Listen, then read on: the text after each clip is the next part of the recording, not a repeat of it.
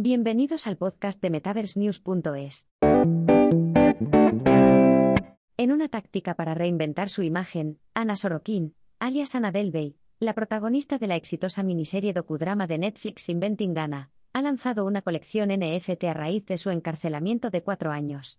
La falsa heredera alemana, que fue declarada culpable de defraudar cientos de miles de dólares a bancos y hoteles, lanzó la colección a principios de esta semana mientras estaba recluida en un centro de detención de inmigrantes del ICE por sobrepasar su visado estadounidense. La colección, que adopta el mismo nombre que la serie de Netflix que la hizo famosa, fue lanzada en su propio sitio web de Menta el miércoles, y está compuesta por 2.000 NFT Anacard que pueden recogerse por 0,1 ETH cada una. Con una obra de arte dinámica diseñada por el artista alternativo estadounidense Johnny Ryan, cada NFT lleva incorporada una serie de ventajas, como el acceso a transmisiones en directo y llamadas telefónicas exclusivas con Ana. Aunque el sitio no anuncia explícitamente su existencia, tres de los 2.000 activos de la colección son de la variedad ultraplatino, que podemos suponer que solo pueden adquirirse mediante acuñación ciega.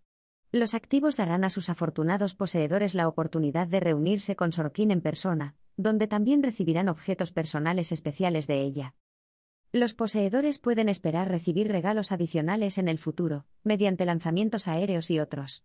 Las recompensas se basarán en la respectiva implicación de cada poseedor en el proyecto, donde la cantidad, así como el tiempo de tenencia de las tarjetas ANA, dictará cuántos regalos recibirá cada miembro de la comunidad.